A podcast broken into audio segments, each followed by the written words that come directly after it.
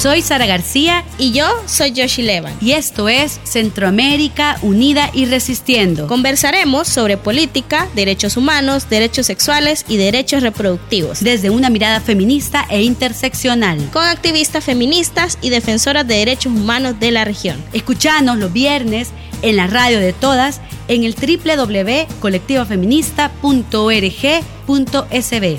Comenzamos.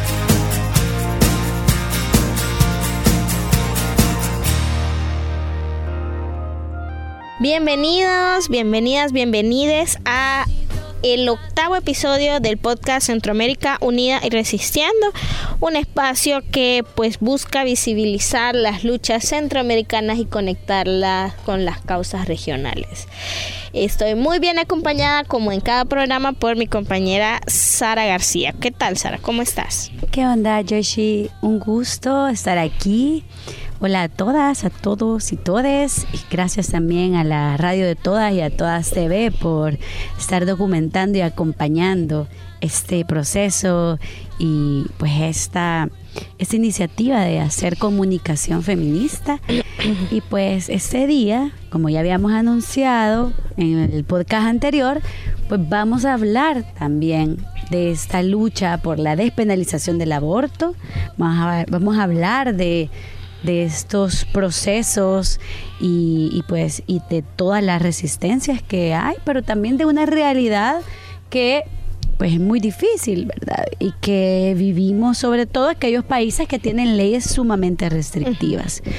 Entonces, contanos un poquito de qué, de qué vamos a hablar hoy. Vamos a estar hablando un poco sobre una campaña que se está realizando en El Salvador que tiene mucha relación también con esta problemática de niñas no madres, ¿verdad?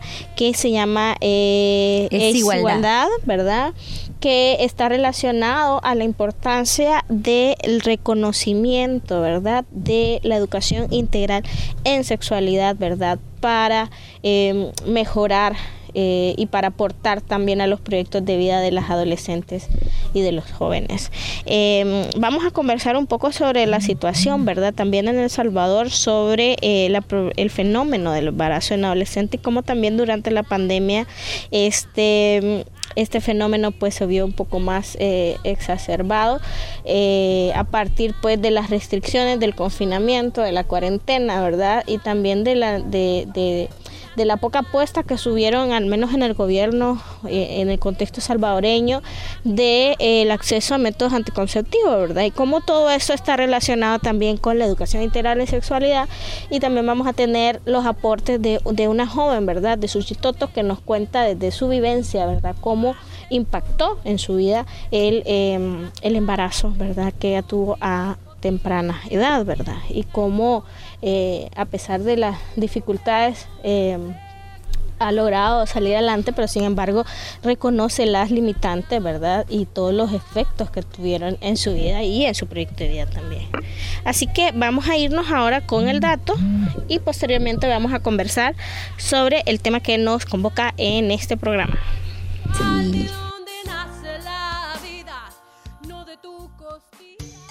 El Observatorio de Derechos Sexuales y Derechos Reproductivos de la Organización de Mujeres Salvadoreñas por la Paz registró que los embarazos de niñas y adolescentes aumentaron en el primer semestre del 2021.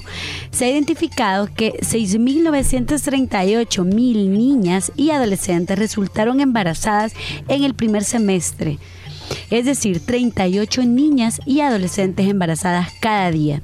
De esta manera se supera la cifra registrada en el mismo periodo del 2020. Esta situación que enfrentan niñas y mujeres se agrava debido a la crisis sanitaria del COVID-19 que se vive a nivel global. La disminución de acceso a anticonceptivos es una muestra de esto. Según el Fondo de Población de Naciones Unidas, casi 12 millones de mujeres perdieron el acceso a la anticoncepción debido a las interrupciones causadas por la pandemia, lo que originó 1.4 millones de embarazos no planificados. Sin embargo, hay otra pandemia que el sistema patriarcal invisibiliza, la pandemia de la violencia sexual. Las cifras compartidas anteriormente se pueden explicar en una parte por la falta de acceso a métodos anticonceptivos. Sin embargo, estas cifras son sobre todo resultado de la pandemia de la violencia sexual y crímenes sexuales que se cometen contra niñas y adolescentes en El Salvador, los cuales ya han superado en los primeros meses del 2021 los índices considerados como epidemia a nivel internacional. Esta pandemia invisible plantea que entre enero y junio se han registrado 3.805 delitos sexuales, de los cuales 1.723 fueron contra niñas y adolescentes. Esto constituye una vez más la falta de cumplimiento de las obligaciones del Estado de cuidar de las niñas y las adolescentes. Al respecto, el Comité contra la Tortura de las Naciones Unidas ha expresado de manera reiterada su preocupación por la prohibición absoluta del acceso al aborto seguro cuando una niña tiene su vida o su salud amenazadas o cuando han quedado embarazadas a raíz de una violación. La prohibición absoluta del aborto supone tortura, tratos crueles, inhumanos y degradantes. Súper fuerte. Esa es la realidad que vivimos en el país. Hay algunas, algunos datos retomados de, algunos espacios, como ya decíamos, de Hormusa, de Lunfa y también de F feminista. Y creo que nos, nos abonan y pues aportan a este análisis que vamos a tener en este podcast el día de ahora, pero que sobre todo nosotras queremos también situar esa problemática, como ya decíamos, estamos hablando de las pandemias, la pandemia de la violencia sexual. Esto se agudiza cuando existen marcos normativos tan restrictivos como el salvadoreño. Y en este sentido, nosotras queremos compartir un, un audio y un video que que bueno, que es un testimonio, ¿verdad? Es un testimonio de una compañera, Carolina Mena. Este video fue grabado en el marco de esta campaña que ya decía Yoshi, que es ACE Igualdad.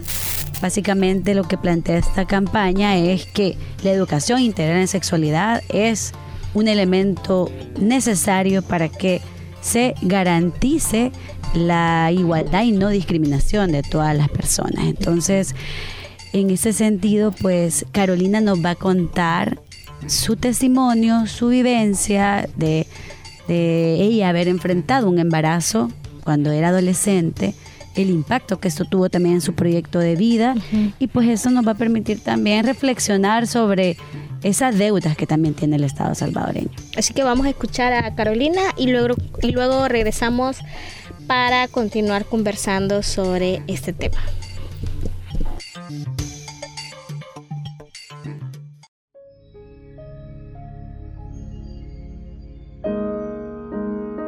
Nombre es Carolina Mena, tengo 22 años de edad. Vivo en Suchitoto, departamento de Cuscatlán, El Salvador. Soy estudiante de la carrera licenciatura en Enseñanza de las Ciencias Naturales de la Universidad del Salvador y soy periodista comunitaria. Trabajo en un periódico comunitario de acá de Suchitoto que se llama Noticias La Gaceta Suchitoto. Tengo un niño de 8 años de edad. Tenía 14 años cuando tuve a mi niño, salí embarazada de 13 años. Mi embarazo fue marcado por la violencia. Yo quedé embarazada cuando tenía 13 años, era prácticamente una niña y sufrí eh, de todo tipo de violencia, psicológica, verbal, eh, económica, eh, también física por parte del papá de mi hijo. Yo no había caído como en la realidad de que después del embarazo iba a tener un niño al que iba a tener que cuidar, que me iba a acompañar toda mi vida que voy a ser mamá por siempre, no solo el, el, embarazo y ya, ¿verdad? Sino que yo no había caído como en esa realidad, ¿verdad? De, de que me iba a convertir en mamá. Y mucha gente me preguntaba, eh, ¿y por qué no te cuidaste? ¿Por qué quisiste salir embarazada? Como si hubiera sido mi decisión, ¿verdad? ¿Por qué quisiste salir embarazada tan joven, siendo una niña, si tenés toda una vida por delante? Entonces ahora yo haciendo el análisis eh, lo puedo decir y lo puedo decir eh, con propiedad, falta de educación sexual. Mi experiencia teniendo información en educación integral de la sexualidad ha sido el nivel de conciencia que a mí me ha generado y también eh, la importancia, cuán importante es de que se implemente esa educación en los centros escolares, en la comunidad y en la familia, como abrirme la mente a un nivel de conciencia más alto. Lo primero ha sido poder hablar con propiedad sobre el tema, poder hablar con propiedad, con seguridad, poder transmitir todos esos conocimientos a otras personas, sobre todo chicas, pero también eh, me ha hecho como descubrir más habilidades, por ejemplo, el liderazgo, eh, ser un poco más sociable con las personas. Primero creo que es importante aclarar que cuando hablamos de sexualidad no solo es hablar de relaciones sexocoitales, sino también el desarrollo personal de cada niño, niña eh, y los jóvenes. Las instituciones, el gobierno, eh, los gobiernos municipales deben garantizar el pleno goce de los derechos sexuales y reproductivos de los jóvenes, sin sesgos, sin que influya la religión, sin que influyan muchos otros factores porque vamos a ir rompiendo con la estructura de esta sociedad, eh, una estructura que en relación al tema está llena de mitos, llena de creencias la ACE nos va a dar la oportunidad a los jóvenes, a las niñas, a los niños, de poder decidir sobre sus cuerpos, eh, de poder identificar las situaciones de violencia, los patrones de violencia y eh, nos va a llevar a una sociedad más equitativa y más justa.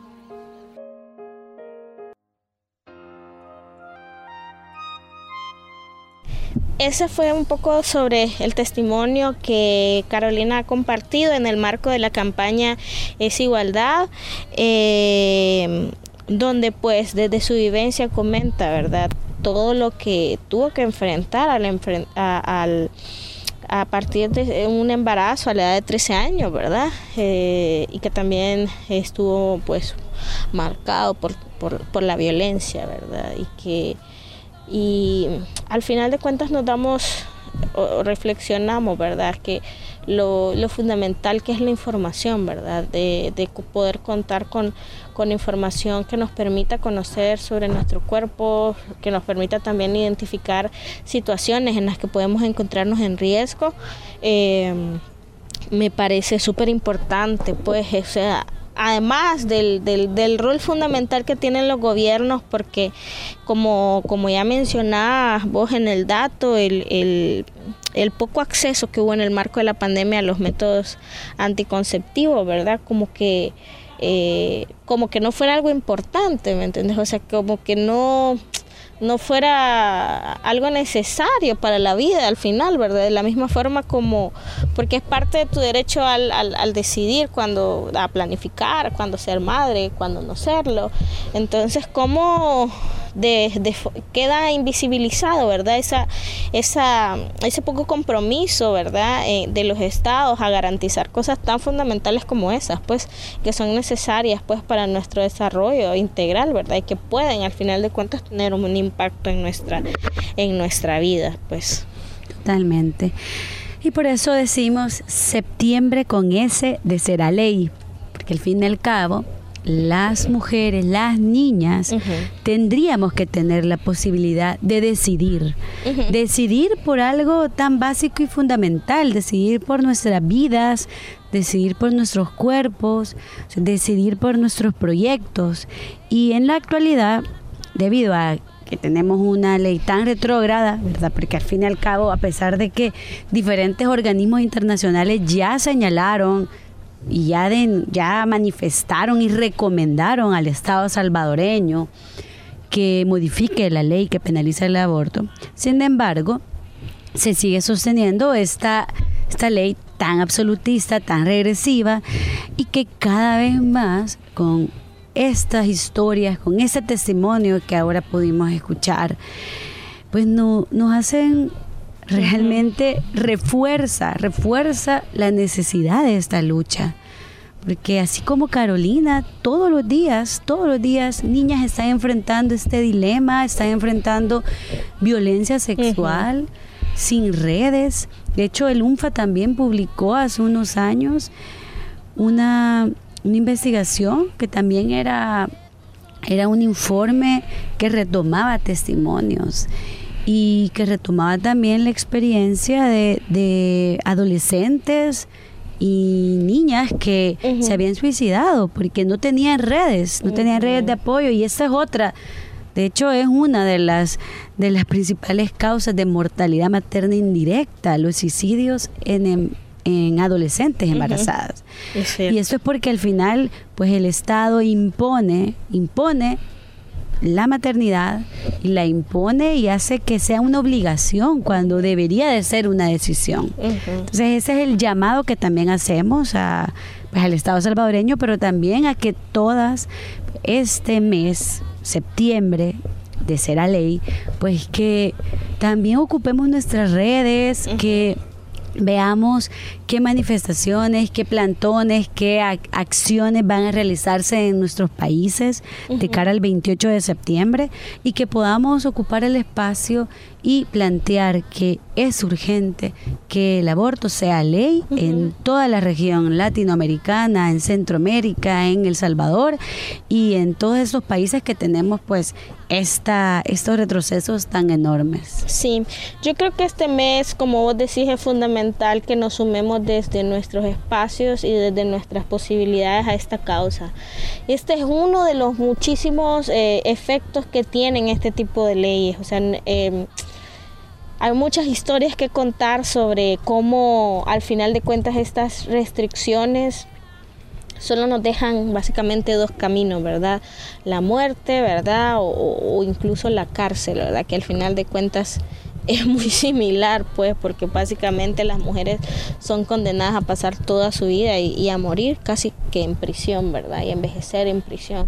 Entonces creo que es importante que desde nuestras, desde nuestras posibilidades, desde nuestros colectivos, desde nuestras, desde, nuestra familia incluso, que podamos eh, difundir este mensaje. Yo sé que en El Salvador están pasando muchísimas cosas, estamos enfrentando momentos eh, complejos en donde derechos básicos también como la libertad de expresión y muchas libertades están en riesgo de perderse. Pero creo que es importante también en este contexto no olvidar que siempre las mujeres somos las que nos quedamos para después. Siempre nuestros derechos son los que se quedan en pausa, siempre son los que tenemos que negociar para lograr ciertas cosas. Entonces creo que luchar también por el, por el derecho a decidir es luchar por eh, eh, la libertad de las mujeres, por que no podemos solamente luchar por la democracia, sino todas las personas o todos los ciudadanos, en este caso ciudadanas, son libres. Y en este momento las mujeres en El Salvador no son libres porque realmente no pueden decir sobre sí mismas. Entonces no son luchas que están... Eh, en eh, opuesta, ¿verdad? Que no son antagónicas, sino más bien que se complementan. Y a la vez que nos sumemos a exigir ese no ad Bitcoin, también sigamos exigiendo que se reconozca el derecho al aborto, sigamos exigiendo que se reconozca la educación integral y sexualidad, sigamos exigiendo que eh, queremos niñas con infancias felices y plenas, no cargando con embarazos impuestos. Ese sería como, como el llamado, ¿verdad? Que, que, que no olvidemos que nuestras vidas y nuestros derechos también importan, aún en contextos tan adversos y tan complicados como los que vive El Salvador en este momento. Sí. Y como dice una imagen que a mí me, gusta mucho, porque es muy potente, ¿verdad? Eh, una imagen que se ha viralizado en redes.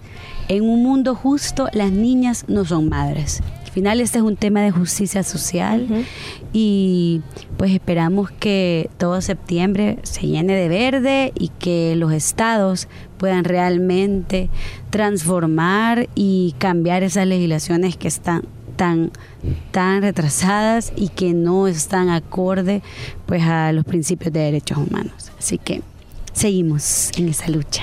Para musicalizar como siempre, este podcast.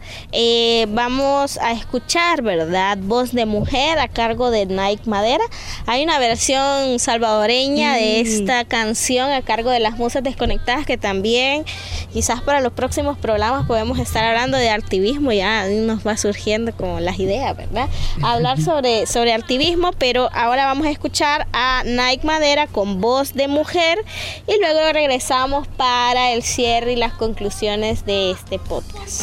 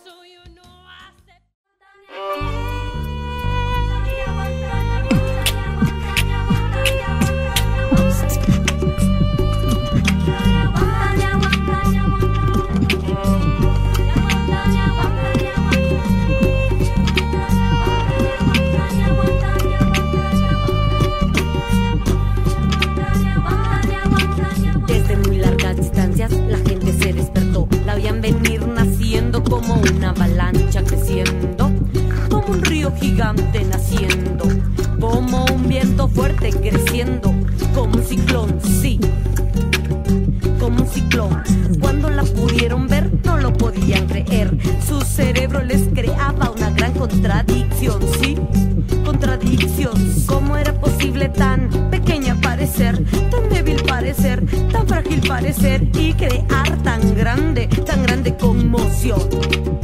Conmoción. No podrían entender porque nunca podrían ver que ella, que ella no era solo ella, era su madre, su hija, su hermana, su abuela, su pasado, que apoyaban, que apoyaban su renacer. Ese gran estruendo lo causabas tú ese gran estruendo lo causabas tu mujer. Tu mujer, ese gran estruendo lo causabas tu mujer. Tu mujer, ese gran estruendo lo causabas tu mujer. Tu mujer.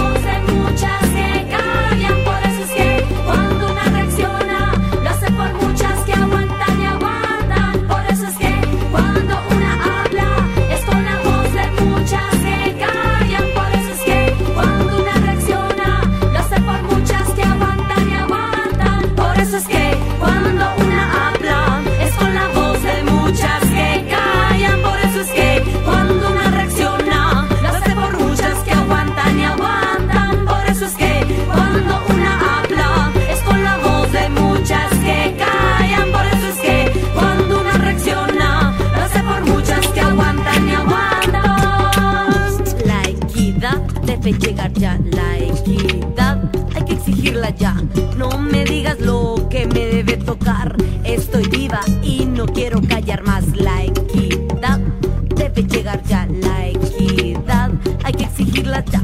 No me digas, no me digas lo que me debe tocar. Estoy viva y no quiero callar más. Nunca más callar.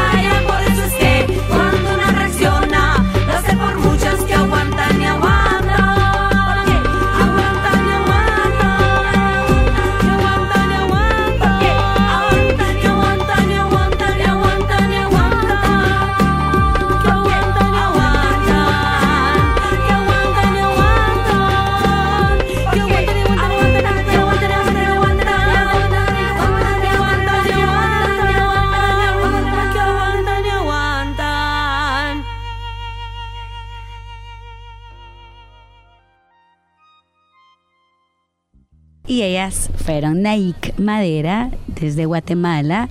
Gracias compañeras por estar en este podcast y aportar desde su arte pues toda esta propuesta y todas estas narrativas feministas que son tan necesarias para todas nuestras luchas.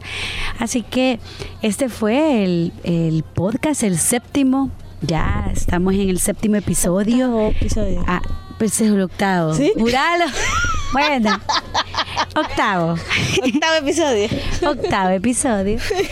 Y es que no, es que la verdad es que son eh, ha sido una experiencia bien importante para nosotras como Sombría Centroamericana, ir visibilizando luchas, resistencia, pero también la música de la región. Así que, bueno, les invitamos a que escuchen este podcast. Lo pueden escuchar tanto en Spotify como en la radio de todas, colectiva feminista. eh, punto ORG. punto org, Punto SB. punto SB. Y también lo pueden escuchar en Todas TV, que está en YouTube. Pueden escuchar y ver porque también ahí Así. nos podemos ver en Todas TV. Así que muchas gracias por habernos escuchado en este octavo episodio y nos encontramos en un próximo episodio, siempre por los canales que ya mencionaba Sara y esperamos siempre contar con su sintonía y con eh, su apoyo también en la difusión de estos programas para seguir difundiendo estas causas centroamericanas y regionales. Adiós.